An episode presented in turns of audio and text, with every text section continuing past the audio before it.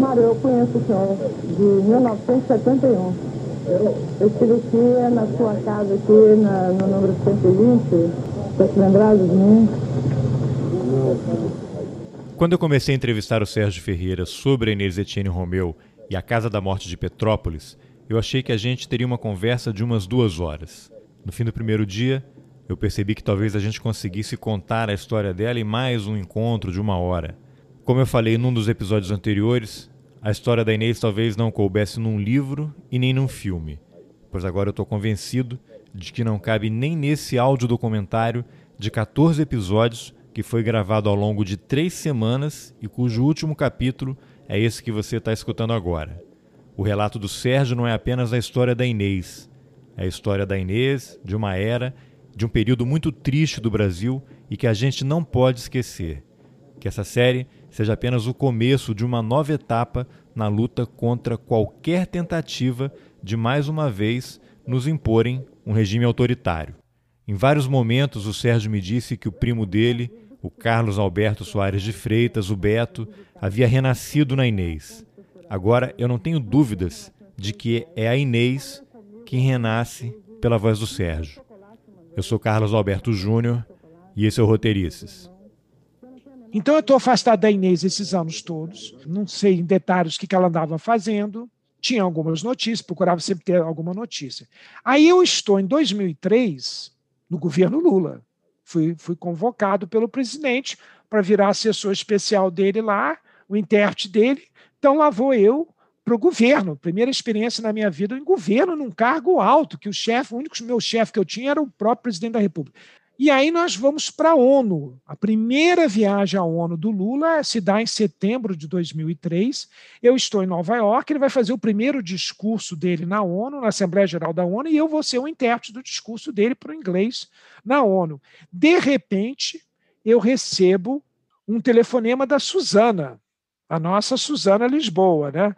Eu recebo um telefonema da Suzana no meio, a sorte que eu estava no intervalo lá do meu trabalho em Nova York, a Suzana vira para mim e fala assim: a Inês sofreu um acidente. Aparentemente tinha sido agredida dentro de casa e que não se sabia e tal, não sei o quê. Ela está em estado de coma num hospital. Eu falei: o quê? Como é que é o negócio? Eu não pude acreditar.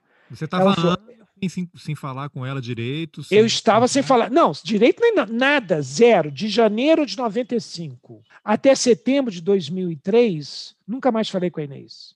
Nunca mais um telefonema, uma carta, nada. Só sabia por terceiros. Sabia por terceiros, pela própria Suzana, que continuou tendo um relacionamento com a Inês esse período todo. Que, aliás, tentou também fazer alguma reconciliação. Não, não conseguiu. Eu sei que está todo mundo ansioso para saber sobre o acidente com a Inês, mas aqui eu preciso fazer uma pausa para apresentar uma pessoa muito importante, não apenas na história da luta contra a ditadura, mas que também teve um trabalho incansável para tentar localizar e identificar os desaparecidos políticos no Brasil. Essa pessoa é a Suzana Lisboa, que vem sendo mencionada desde o começo desse audiodocumentário e tem um papel de grande relevância na história recente do país. E ninguém melhor que o próprio Sérgio, amigo da Suzana, para falar sobre ela. Isso, eu estou falando aqui da Suzana toda hora, mas eu estou me referindo a Suzana Lisboa, gaúcha, que, juntamente com o marido dela, Luiz Eurico Teixeira Lisboa, eram a LN, foram para Cuba, fizeram treinamento de guerrilha em Cuba durante um ano e depois voltaram clandestinos ao Brasil. E nessa volta ao Brasil, um ano depois, o marido dela é, sumiu, desapareceu, ela perdeu o contato dele, não se sabia o que aconteceu com ele. Ela continuou militando até as vésperas da. Ela, ela, ficou clandestina muitos anos, até mais ou menos 77, então ela ficou clandestina de 69 a 77, muito, muito tempo, muitos anos. Com nome anos. falso, uma outra vida, né? Nome falso, outra vida, tudo isso. E a Suzana Lisboa, depois é, eu a conheci em Porto Alegre e ela se junta a nós no movimento pela anistia e, e pelo esclarecimento dos desaparecidos políticos. O marido dela está nessa categoria. E a Suzana tem uma peculiaridade muito especial, porque o primeiro desaparecido político que nós encontramos o, os restos mortais foi o marido dela, porque nós tínhamos uma, uma informação, né? o Ivan Seixas é um outro militante, que o pai morreu ah, sob tortura. O Ivan Seixas achava que o cemitério de Perus poderia ter desaparecidos políticos enterrados como indigentes. E como a Suzana sabia o nome da carteira de identidade fria ou falsa do marido dela, que era Luiz Bueno, agora esqueci, Bueno alguma coisa, tem Bueno. A Suzana então correu para o cemitério de Perus, isso ainda em 1979. E realmente, olhando os registros do cemitério, pá, estava lá o nome falso do marido dela. Isso foi capa da Isto É, uma capa muito bonita, aliás, uma das capas mais bonitas que eu já vi da época desse assunto, que esse cemitério de Perus é muito bonito, é uma área verde, parece cemitério americano, Arlington, aí perto onde você está. É um cemitério com grama, com não sei o quê, um cemitério muito bonito. E aí saiu uma foto é, a moldura da foto é preta, como está a nossa moldura aqui, tudo preto, e aí tem assim, um, como se fosse um túmulo, né, apontando para o gramado, né, e, a, e, a, e, o título da capa era Aqui jaz um desaparecido. Foi um negócio muito impactante. E aí, depois, a Suzana, quando sai a comissão especial de modos desaparecidos, a Suzana é escolhida pelos familiares para nos representar nessa comissão, porque essa comissão era uma comissão mista, né? Tem gente, tem procurador da República, tem um coronel representante das Forças Armadas, tinha a Suzana, que era representante dos familiares desaparecidos, enfim, a Comissão Especial de Mortos Desaparecidos, constituída de vários é, segmentos, representantes de vários segmentos, né, e que passou a analisar caso a caso o que deveria provar a morte dessas pessoas, como é que foi, e aí dizer se elas teriam direito a uma indenização. A, a Comissão de Anistia, que também foi criada pela Lei de 95 a 9.940. Então a Suzana estava nesse trabalho, foi um trabalho espetacular, um trabalho muito polêmico, né? A Suzana está nessa comissão quando chega o governo Lula. Então nós vamos, nós achamos que essa comissão vai ser fortalecida, essa comissão vai ter um papel é, muito mais importante do que teve no governo Fernando Henrique Cardoso. Qual é a nossa surpresa? É que na, no primeiro teste do governo Lula, que foi essa ação dessa juíza a favor dos, do Araguaia, dos desaparecidos do Araguaia, a AGU, há uma discussão dentro do governo, a alta cúpula, eu não participei disso, e aí há uma decisão de que a AGU deveria recorrer da sentença. Qual foi a argumentação que o governo Lula apresentou para isso? Foi que a lei obriga que o governo sempre que perca, perde numa primeira instância, ele é obrigado a recorrer. O governo não pode perder uma ação assim, tem que recorrer até a última instância. E aí o governo, né, a orientação da AGU foi essa, que tinha que recorrer. E realmente recorreu dessa sentença. Para nós foi um choque, né? porque se você está tendo um governo de gente que foi perseguida pela Lei de Segurança Nacional, como o próprio Lula, que foi para o banco dos réus em 81 como perseguido da Lei de Segurança Nacional da época da ditadura. Ficou preso no DOPS 31 dias. Né? Então você tem um governo que está cheio de perseguidos políticos, ex-exilados, ex-banidos, o diabo a quatro, né? eu mesmo, parente de desaparecido político, ocupando cargo alto no governo, enfim, por tudo, né? por tudo que vem desde a fundação do PT, sempre assumiu essa bandeira, então foi um choque muito grande.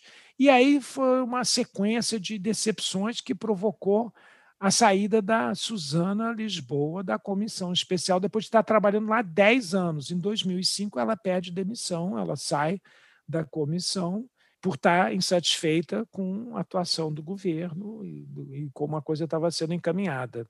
Bem, Aí a Suzana me liga. Primeiro a Suzana ligou para minha mulher, mãe do meu filho. Ela ligou para minha mulher e falou: Olha, você precisa ligar para o Sérgio para contar para ele o que aconteceu com a Inês. Aí a minha ex-mulher falou: De jeito nenhum que eu vou ligar para Nova York para contar para o Sérgio a história da Inês. Você liga para ele. Minha mulher não teve coragem de me ligar. Então a Suzana teve que me ligar. E aí a Suzana me contou que ela estava em estado de coma no hospital. Então o que, que aconteceu? a, a irmã dela de Belo Horizonte, a Elizabeth, já aposentada, saiu de BH, se mudou para o apartamento da Inês, lá na rua Maria Antônia, e ficou entre o hospital e o apartamento da Inês, até a Inês sair do estado de coma. até ela ser transferida, então, para Belo Horizonte. A Inês, então, foi transferida para Belo Horizonte e foi para no Hospital Sara Kubitschek, que é um dos grandes hospitais no Brasil de reabilitação. Então, lá ela passou por um período longo de reabilitação e depois foi morar na casa da irmã. Bem, nesse acidente, né, a Inês perdeu 20% de massa encefálica. Ela tinha um afundamento craniano aqui. Tinha, é como se você tivesse feito um buraco aqui. Se aqui tivesse afundado. Então, a Inês, com isso, perdeu a fala. Ela passou de sofrer de uma coisa que se chama afasia. Afasia é um termo linguístico onde você não consegue construir uma frase. Você é incapaz de desenvolver frases, falar, né? A fala não consegue construir as frases. Então a Inês deixou de falar, perdeu a fala. Mas a fala para construir a frase. Ela seria capaz de cantar a letra toda de músicas de carnaval, que, como eu te disse, ela era animada, tem vídeos dela cantando músicas de carnaval, que ela sabia a letra toda. Então, falar uma letra toda ela podia, mas construir uma frase não podia. Então ela falava sim, não, é. Era isso. Mas a comunicação dela passou escrever, assim. Escrevia? Não, escrever não, porque como o cérebro foi atingido, ela ficou com os dedos assim, uma parte da mão assim, a da outra mão, mão assim. Afetou as duas mãos. Afetou as duas mãos, uma menos que a outra. Não, então ela também não conseguia escrever. Olha só. Então a Inês perde a fala, poderosa fala que ela tinha, e perde as mãos para escrever, mas não perdeu a consciência. As pessoas achavam que ela tinha perdido a consciência. Bem, aí vem as teses. Que a Inês foi encontrada caída no chão, desmaiada, com cartão de crédito, é, dinheiro, enfim, todos os bens dela ali no chão não levaram nada. Então não foi latrocínio, não foi nada disso, foi roubo. E quem encontrou ela já desfalecida foi a empregada que ela tinha a chave da casa dela. Então mudou, né? A paranoia dela já deveria ter diminuído bastante para ela dar a chave à empregada. Lembra que eu te falei que no período anterior ninguém tinha a chave da casa dela. Sim. Agora, em 2003, vai uma empregada lá, uma diarista que tinha a chave da casa que foi que encontrou ela desfalecida, a morte, com sangue. Você já imaginou um golpe desses? O sangue que devia ter, né? Provavelmente então, no dia seguinte. Não, não, não, não, dia. não, porque a Inês estava arrumada para sair. Aparentemente ela ia sair para alguma coisa. Ela estava toda vestida já, com a bolsa, então ela estava vestida. E o que se imagina que possa ter acontecido? Que agentes da repressão, a velha tigrada do Hélio Gaspari, né? aqueles inconformados com a eleição do Lula, né? do, do, do andamento do país, resolveram então fazer essa vendeta contra a Inês, silenciá-la de vez. Né? Então invadiram lá, chegaram lá de alguma maneira e deram esse golpe nela. Essa versão eu, eu não acreditei. Essa versão, para mim, que estava em pleno governo Lula, lidando com aqueles militares, gabinete de segurança nacional, aquela história toda. Meu Deus, o Lula já foi eleito, o PT está no poder. Vão atacar Inês a essa altura do campeonato, em setembro de 2003? Não faz sentido. Então, não fazia sentido político um ataque da repressão ou dos seus filhotes, seguidores, né? É, atacar a Inês naquela altura. Mas eu desconhecia que, como eu estava afastado da Inês, que no ano anterior a Inês procurou o eminente, ilustre, famoso professor Fábio Conder Comparato, professor de Direito Constitucional da USP, titular da USP, procurou ele dizendo que ela queria entrar com uma ação contra a União por mantê-la em cárcere privado na casa de Petrópolis. Lembra que lá para trás, em 1981, não havia condições políticas no país, nem no meio do judiciário, para entrar contra uma ação contra a União, contra o Exército. Em 81. Então, pelo visto, a Inês, em 2002, não tinha desistido ainda dos seus propósitos, né? E o Fábio conta, ele conta isso em palestra, que eu já, já participei de palestra com o professor Fábio, falando da Inês. Né? Então, ele falou que ele foi procurado por essa ex-presa política com essa ideia que ele achou extravagante e virou para ela e falou: Olha, mas a senhora está buscando indenização pecuniária, é impossível. Uma ação declaratória não dá dinheiro, não vai, só não vai conseguir essa eleição. Ela falou: a última coisa que eu pensaria era receber um centavo do Estado brasileiro pelo, pelo que eu passei. Então, ele aceitou a ação e a ação, a Justiça Federal deu ganho de causa a Inês em dezembro de 2002, às vésperas da posse do Lula. Mas em 2003, setembro de 2003, quando eu recebo a notícia do, do acidente, eu não sabia que ela tinha impetrado uma ação contra a União. E, e ganhou a ação. E ganhou ainda. E isso pode ter irritado os homens da repressão, que ela não desistia, e mais a maldição de começar um governo Lula, governo do PT, se junta tudo isso, resolveram então fazer uma vendetta. Hoje, à luz de tudo, da Comissão da Verdade, do Manhães, de tudo que aconteceu, Molina Dias, que a gente falou ontem, né, o coronel que morreu em casa, né, à luz de tudo isso, hoje eu acho que sim, né, que esses homens da repressão, com essa última ação da Inês que eu desconhecia, que ela ganhou em dezembro de 2002, é, faz sentido que esses homens, os herdeiros da, da repressão daquela época, tenham resolvido dar um basta na Inês, um cala-boca na Inês. Né? Aqui eu volto mais uma vez ao coronel da reserva Paulo Malhães, um dos torturadores-chefes da Casa da Morte de Petrópolis. Em depoimento à Comissão Nacional da Verdade, cerca de um ano antes de ser assassinado em casa, ele relatou ter medo de represálias pelos antigos agentes do regime, que continuam soltos por aí. Nenhum deles jamais foi punido. Eu vou repetir, porque a gente não pode esquecer disso. Nenhum deles jamais sofreu qualquer tipo de punição pelas torturas, execuções e desaparecimentos que cometeram. Pelo contrário, muitos foram promovidos. Por que não dar nome aos bois? Porque implica numa série de outras sanções. Não. Sim. Qual sanção? Medo de vingança? É. Não em mim. Então, nos meus filhos. Seus filhos não têm culpa disso. Mas. Tem culpa do pai que tem. É, também concordo com o senhor.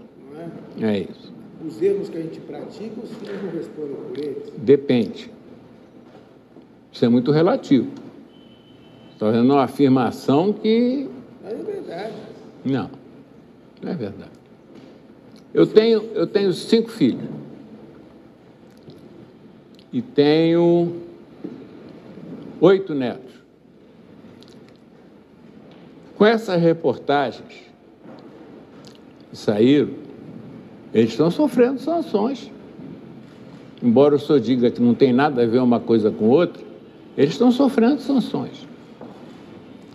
Mas sofreriam mais se soubesse, meu pai cortou os dedos e cortou o pescoço de fulano de tal, ou se soubesse simplesmente meu pai cortou os dedos e cortou o pescoço de uma pessoa cujo nome ele não sabe, que diferença faz? Muito. Essa, essa pessoa também tem família. Mas a verdade é, Carlos Alberto, que nenhuma dessas hipóteses podem ser provadas, testadas. Não podemos. Depois Isso. que ela se recuperou, ela perdeu o, a capacidade de fala, mas ela continuava uhum. lúcida. Você conversou com ela, tentou esclarecer o que aconteceu? Então, o que, que aconteceu? A Inês, então, ficou é, em estado de coma durante muitos meses, cuidado pela irmã Elizabeth, que depois levou ela para Belo Horizonte, depois ela começou a fazer o tratamento no Sara Kubitschek e ficou morando na casa da irmã. Bem, aí, caso aberto, acontece uma tragédia, a Elizabeth pega um câncer totalmente não detectado e morre em uma semana. E aí as irmãs da Inês vão a Belo Horizonte e trazem ela para o Rio. Só que antes disso, tem só um detalhe importante que eu agora tenho que contar aqui como é que eu voltei a me reaproximar da Inês? Durante todo esse tempo que a Inês está na casa da irmã em Belo Horizonte, da Elizabeth, 2003, 2004, 2005, 2006, 2007, a Inês se recupera fisicamente e mantém a lucidez. Mas há uma controvérsia nessa lucidez, como há uma controvérsia sobre o próprio acidente ou ataque que ela teria sofrido. Então, alguns médicos, companheiros, visitaram ela e viram que, pelo dano causado, que jamais a Inês poderia ter se auto-infligido. Seria impossível, pelo impacto do golpe, a força de propulsão do seu próprio corpo contra a parede, contra não poderia ter infligido aquilo. Aquilo foi um ataque, algum ataque. Isso alguns médicos falaram. E ficavam também muitos em dúvida se a Inês realmente estava consciente. Estava consciente. Mas ela estava consciente. E a Suzana também achava isso. Então, volta e meia, qual era a forma de se comunicar com a Inês, então? Era você ligava para lá, botava ela no telefone e as pessoas iam falando, eram monólogos, e a Inês respondia sim, não, é. Era assim. E aí, então, a Suzana resolveu, em 2009, falar com a Inês. Inês, o Sérgio não sabe até hoje por que, que você se afastou dele, não sei o quê, papapá, tá, tá, tá. E ela não falava nada. Aí a Suzana começou a perguntar para Inês se ela queria visita de pessoas, se ela queria ver, quem é que ela queria ver e quem ela queria ver. Você quer ver o Fernando Pimentel? Fernando Pimentel é lá de Minas e ex-ministro do Lula. Você quer ver o Fernando? Ela falava, não. Você quer ver a Dilma? Quero. Então, a, a Suzana ia julgando os nomes, né?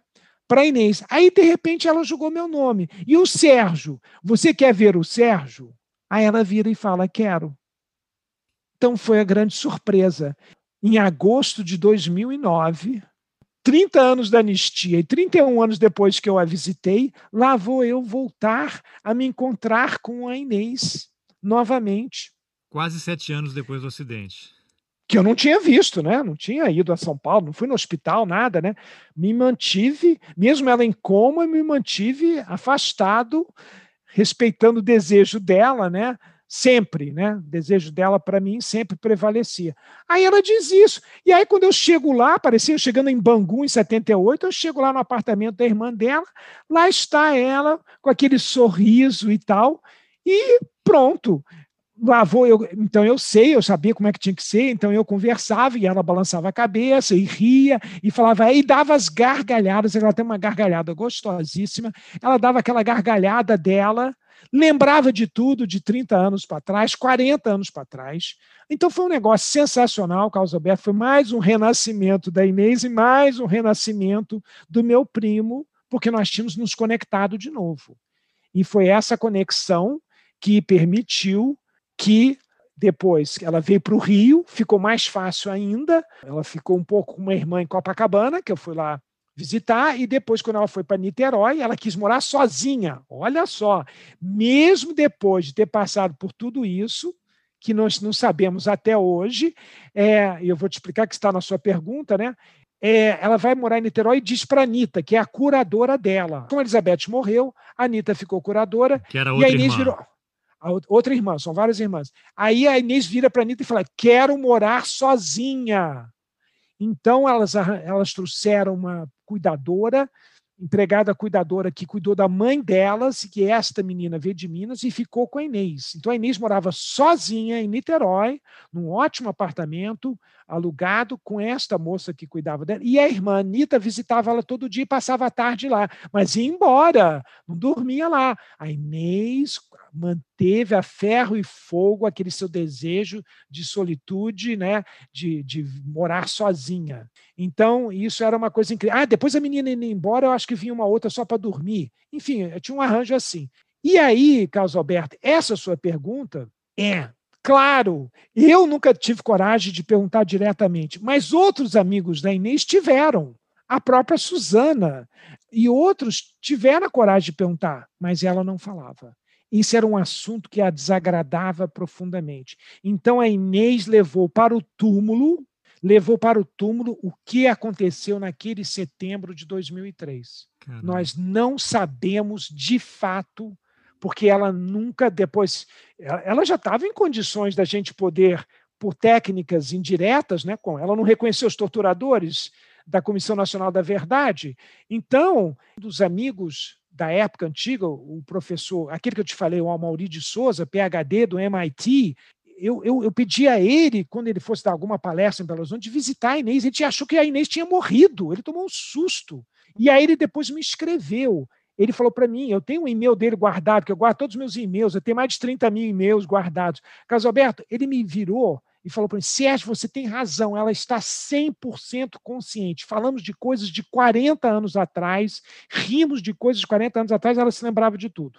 Então ela estava consciente, mas não quis, de uma maneira direta ou indireta, falar do ataque, do acidente que ela sofreu em setembro de 2003. Então, para encerrar então a história da Inês, né, é, voltei a ter esse convívio com ela, foi uma felicidade enorme. Veio para Niterói, passei a visitá-la, passei novamente, como eu fazia na época da prisão, levar pessoas para visitarem ela, que ela escolhesse, eu tinha que consultar antes. A decisão é sempre da Inês. Então, isso também foi emocionante, que eu levei várias pessoas que foram revê-la, algumas que não haviam há muito tempo. Aí chegou 2010, a Inês foi agraciada como ministro das, de Direitos Humanos do governo Lula, foi agraciada com a Ordem do Mérito dos Direitos Humanos, que era uma cerimônia feita no 10 de dezembro, que é o Dia Universal dos Direitos Humanos. A Inês, então, foi ao Planalto com uma irmã, com uma sobrinha, e recebeu essa medalha da Dilma. A Dilma tinha acabado de ter câncer, estava com sem cabelo, estava careca, né, o cabelo começando a nascer, e a Dilma que foi ah, chamada para entregar para Inês, com Lula presente, presidente Lula presente, então foi muito emocionante essa cerimônia, e a Dilma chorou, então abraçou a Inês, tem imagens dessa cerimônia, então teve isso, que a Inês ficou orgulhadíssima, aí eu consegui para a Inês que, que ela queria o retrato da Dilma com a faixa oficial de presidente da República, aqueles que têm repartição pública. Então, a Inês tinha na sala de visita dela um quadro da fotografia da Dilma com a faixa presidencial. Ela tinha um orgulho enorme da Dilma, muito amiga da Dilma, e de estar viva para poder ver a antiga companheira dela né, de organização está ali com, na, com a faixa presidencial e tudo isso. Porque quando a Dilma entregou para Inês o prêmio lá na, no Planalto, a Dilma era chefe da Casa Civil, não era ainda presidente. Né? Então, aí, aí veio então a Comissão Nacional da Verdade, né, que, eu, que eu participei em termos de preparar a audiência que eles iam fazer sobre a Casa de Petrópolis, ajudar a identificar os, os militares e tudo isso, e mais importante, e ir com dois delegados da Polícia Federal que estavam alocados a serviço da Comissão da Verdade e até a casa da Inês, carregando fotos de mais alguns nomes que poderiam ser da Casa de Petrópolis. O que você vai ouvir agora é um trecho da audiência de reconhecimento realizada na Casa da Inês, em Niterói. A voz da pessoa que faz as perguntas é do delegado da Polícia Federal, Daniel Lerner, que você ouviu num dos episódios anteriores, dando a ficha do torturador Fred Perdigão. É o Daniel quem mostra as fotos para Inês fazer o reconhecimento. Você também vai escutar a voz do Sérgio, que mais uma vez estava ao lado da Inês nesse momento tão importante e delicado da vida dela. Como, como a senhora sabe, a Comissão Nacional da Verdade foi instituída por uma lei federal. É em 2528 de 2011, que apura, que tem como é, principal objetivo apurar as graves violações de direitos humanos cometidas no período da, da ditadura militar no Brasil. Então é com esse propósito de que a gente possa esclarecer essas graves violações, esses crimes, que a gente veio aqui hoje. O André Vilaron preparou um levantamento bastante detalhado de fotos sobre agentes que participaram das atividades na casa, conforme todos os relatos disponíveis até hoje, é. principalmente, sobretudo a partir do seu relato, do, é. do seu relatório escrito, é, sim. e muitos deles nunca foram reconhecidos até hoje. É. Então a gente gostaria de exibir essas fotos para a senhora, mencionando o nome dessas pessoas, para que a senhora diga se os reconhece ou não. E, e essa, essa atividade principal que a gente tinha pensado para hoje, sem prejuízo de que a gente possa também ter outros momentos, é, mostrar coisas que a gente, te contar principalmente coisas que a gente tem feito. Então, vamos fazer assim? É. De acordo com os levantamentos que a gente fez, é. essa pessoa seria a pessoa conhecida como Dr. Teixeira. ou Rubens Paim Sampaio? Hum. Não sei qual é. É, essa é uma foto recente É, e essa é uma foto de eh, 20 anos atrás. é. Aí é feito com segurança. Seria feito um segurança. É, né? é sim. Essa É, era uma pessoa que participava então da casa de petróleo. é o mesmo em volta. Olha só aqui. A senhora confirma que essa pessoa esteve na casa de Petrópolis? Ele teve mais Petrópolis. É uma coisa maluca, né? Então, É sim, aqui. ela confirma então o É. reconhecimento de Rubens Paim Sampaio por essa foto como Dr. Teixeira. É, que ele conhece. O laicato, o laicato, de acordo com o relatório da senhora, É, é o agente 15 descrito da seguinte forma: Ah. preto, alto, 1,85m, pouca instrução. é, Tem cicatrizes no peito em consequência de tiroteio travado por ocasião da prisão de Faial de Lira, segundo me contou. uhum, Ele contou diretamente para a senhora desses tiros. é, Tem quatro marcas de bala no corpo, do lado direito. olha, Disse-me pertencer ao Esquadrão da Morte do Rio de Janeiro. Chama-se Rubens. é, Rubens, Rubens. é, Rubens, Esse, esse é o Rubens. é, Rubens. Rubens, é, Rubens Gomes Carneiro, é, conhecido como Laicato. É, Daicá, Daicá, Então, reconhecido Laicato Rubens Gomes Carneiro. Então, está reconhecido Laicato. Que era, que era Rubens, que era Rubens. É. Rubens. é Rubens Gomes Carneiro. é Inês, a senhora confirma essa pessoa, a foto dessa pessoa como sendo Fred Perdigão Pereira? O doutor Roberto Inês, de acordo com a sua descrição no documento feito na OAB, seria claro, cabelos pretos, estatura mediana, bigodes, marcas de ferimento a bala na perna. aqui, ó, aqui, olha, em consequência de tiroteio em janeiro de 1970 nas proximidades da Lagoa Rodrigo de Freitas. Disse-me que o responsável pelos seus ferimentos era Faial de Lira e Ah, que é? ele iria matá-lo. Seu nome é Capitão Fred Perdigão Pereira. é sim, olha, olha só, é sim, é A sim, senhora reconhece essa pessoa como Dr. Roberto? é, conheço, Reconhece. é, reconheço, Então também reconhecida essa fotografia é como sendo de sim, Fred é, Perdigão olha só, Pereira. Inês, você, a senhora colocou assim, Dr. Roberto, um dos mais brutais torturadores, e a senhora descreve que arrastou a senhora pelo chão, segurando É. pelos cabelos. é sim, É essa pessoa? é essa pessoa, A senhora reconhece essa pessoa, José Brant Teixeira? Não, Seria o Dr. César. não, não sei não. De acordo, É, de acordo com a sua descrição, Inês, o Dr. César era baixo, meio gordo, é, oficial. é, Inês, a senhora reconhece essa pessoa como sendo Birajara ou Zé Gomes, Zezão? é Zé Gomes, aqui, olha, tenho conseguido sotaque, aqui, ó, aqui, Perfeitamente, exatamente esse. é, Exatamente aqui, é, ele. Nesse time, a senhora reconheceu ele, É, inclusive no, aqui. no meio do, do- do time. é, sendo filho, Perfeito. Inês, a senhora reconhece essa pessoa, Luiz Cláudio de Azevedo Viana, ou Laurindo?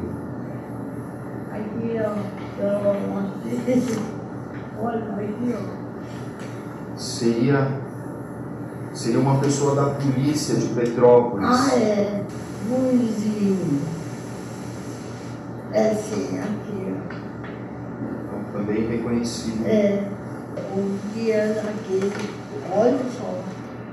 É uma pessoa para quem telefonavam da casa de Petrópolis para uma delegacia perguntando por ele. É. De acordo com o registro que foi em Aqui. Então, também reconhecido. Uma última foto, Inês, uma última foto desse senhor. Olha só, aqui. Aqui, ó. Versos. Aqui. Aqui, ó. Verso. Você conhece? É, Claramente. conheço. É, conhe- conheço. A senhora reconhece claramente essa pessoa como sendo alguém que estava na casa de Petrópolis, como um É. agente torturador. Era um oficial? Ele é um especial. Era um oficial. Não, tudo bem. Acho que a gente pode. Importante que ela fez o reconhecimento dessa Sem saber o pessoa, nome É, real e nem o codinome. sem saber o nome real e o codinome, reconheceu claramente. É sim, olha. Então a gente vai, vai separar essa fotografia junto com os nomes? Você acha que funciona assim? Se falar, coincidir, é É, vamos fazer isso? É um momento Pode muito perguntar. importante para a gente. É, O nome dessa pessoa que a senhora reconheceu é Márcio? eu não sei, não. E Mauro? Eu não sei. Alain? Alan. Alain? É, Alan.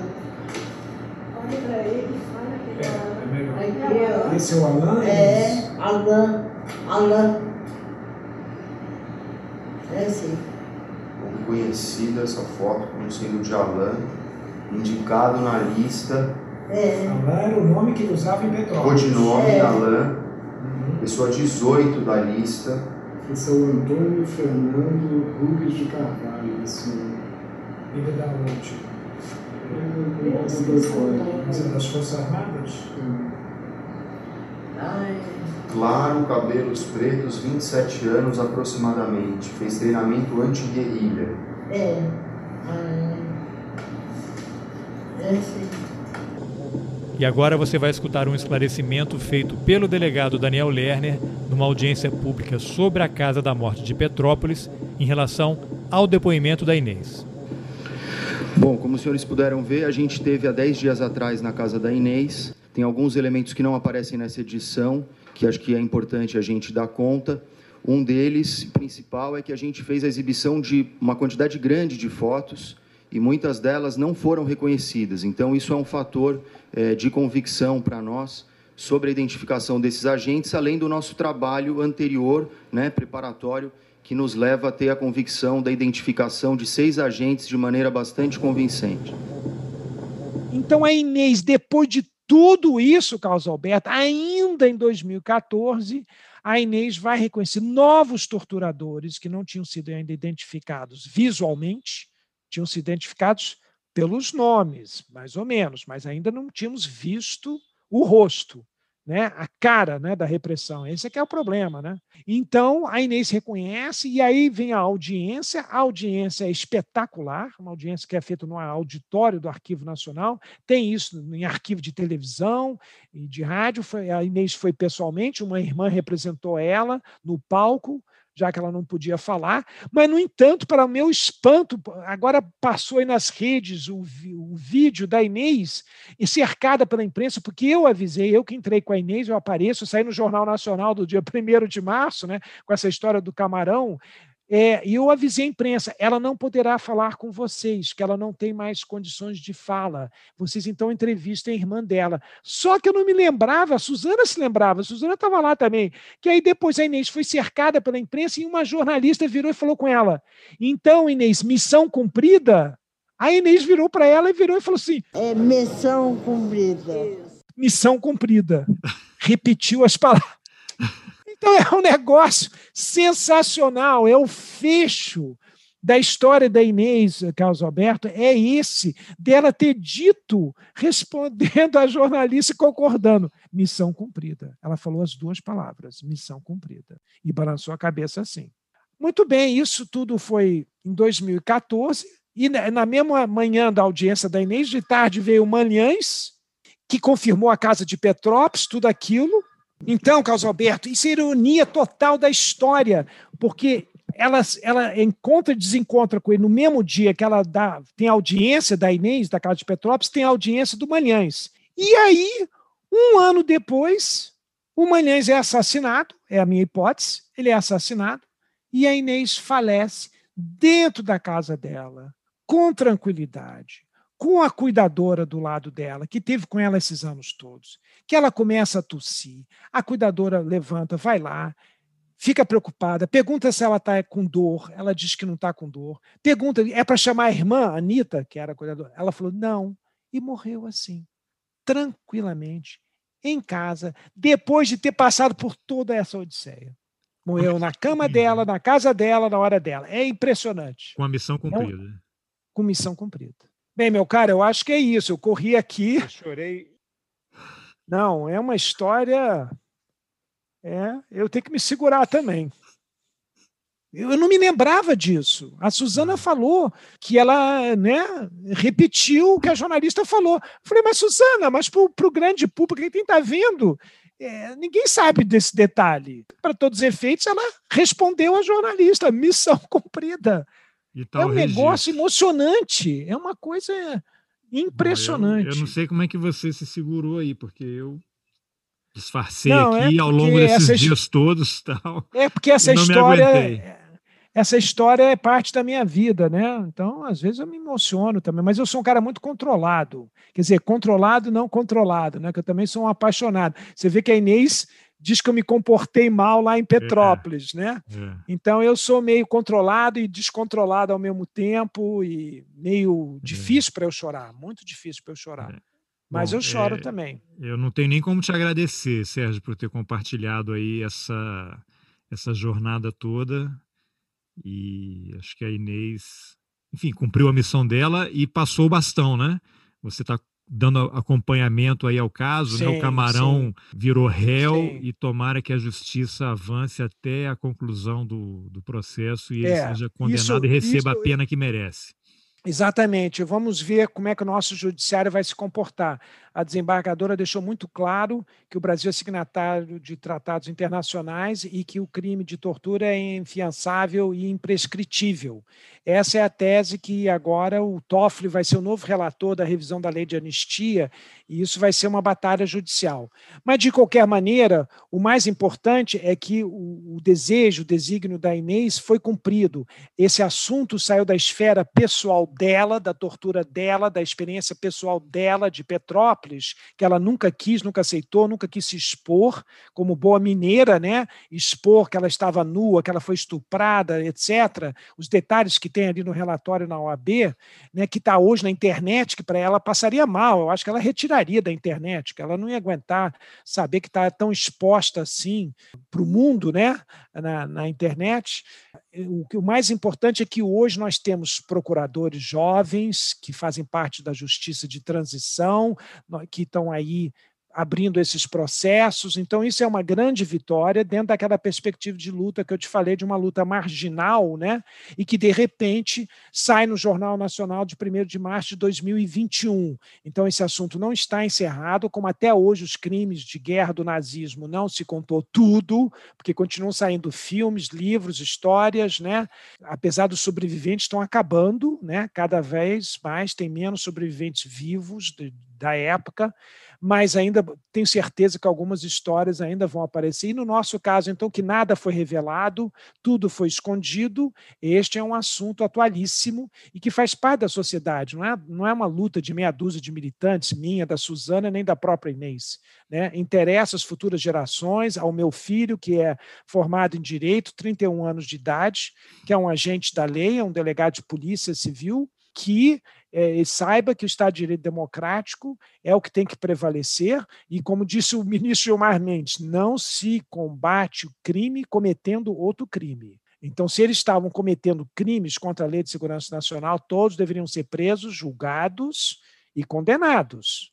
Agora, não poderiam, ser, poderiam jamais ser submetidos a torturas já sobre o Estado sob a guarda do Estado, e muito menos ocultação de cadáver, que é crime continuado também.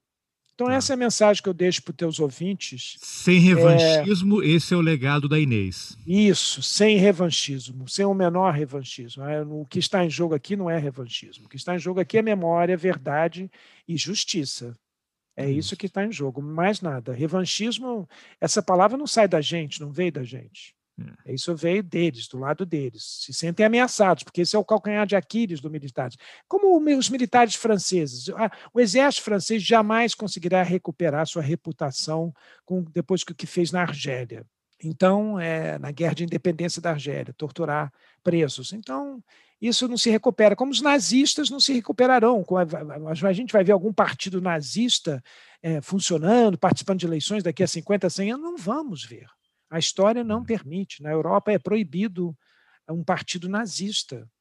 Então, é, é, isso. É isso que nós lutamos, é isso que nós queremos. Não queremos revanche. Quanto mais que é isso, que é o que a Inês dizia desde sempre, desde a primeira hora que eu a conheci. Não se trata de revanche contra indivíduos, era política de Estado. O que nós queremos é que não haja nunca mais uma política de Estado como essa que nós tivemos de tortura. O que nós queremos é tortura nunca mais. Tá bom. Então, Quero agradecer esse depoimento e agradecer três pessoas, né? Carlos Alberto Soares de Freitas, a Inês Etienne e a você. Obrigado. Tá bom. Eu agradeço a você por ser um jornalista consciente de tratar de temas que aparentemente hoje em dia não estão na pauta do jornalismo internacional, é uma pauta seria, digamos, considerada marginal e, e não é ao contrário, não é. Nós estamos vendo que volta e meia eh, ressurge, né? porque enquanto a verdade está escondida, ela sempre procurará, como a água procura uma saída, a, a, verdade também tenta sair à luz e sair da escuridão, e você está cumprindo esse papel, você está gravando isso, isso vai ser registrado, vai para lá para a Biblioteca do Congresso, por favor, mande para a Biblioteca Sim. do Congresso toda a sua série, do Congresso americano que eu estou falando, né? E então isso que é importante para que as pessoas daqui a 50 anos, 100 anos entendam um pouco melhor uma história dramática, terrível que nós vivemos, que eu tive a infelicidade de vivenciar durante 21 anos da minha vida, quase um terço da minha vida que eu tenho hoje, sobre a ditadura militar, sobre seus crimes e os personagens, né, e as pessoas que deram as suas vidas por um ideal. É Coisa rara hoje em dia. É então é isso, Carlos Alberto. Valeu, parabéns. Agora eu quero dar o parabéns a você pelo seu trabalho, pela sua série para HBO do Cabo Anselmo. E agora essa série aqui comigo. Fico até meio sem graça, meio sem jeito de você falar isso. Eu, eu realmente nunca dei um depoimento assim tão longo, tão detalhado para um jornalista. Então também te agradeço por essa chance. Eu não tenho a menor dúvida do que se trata do senhor Mário, que ia na casa visitar, conversar com os torturadores, mantinha relações cordiais, falou comigo algumas vezes, me deu chocolate uma vez, me ofereceu um pacotinho de chocolate, que ele me entregou em mãos. Eu não tenho a menor dúvida quanto a pessoa. Em março de 2021, 40 anos depois de confrontar Mário Loders diante da Casa da Morte de Petrópolis, Inês Etienne Romeu ressurgiu mais uma vez nas telas das televisões para dizer apenas duas palavras: Missão cumprida.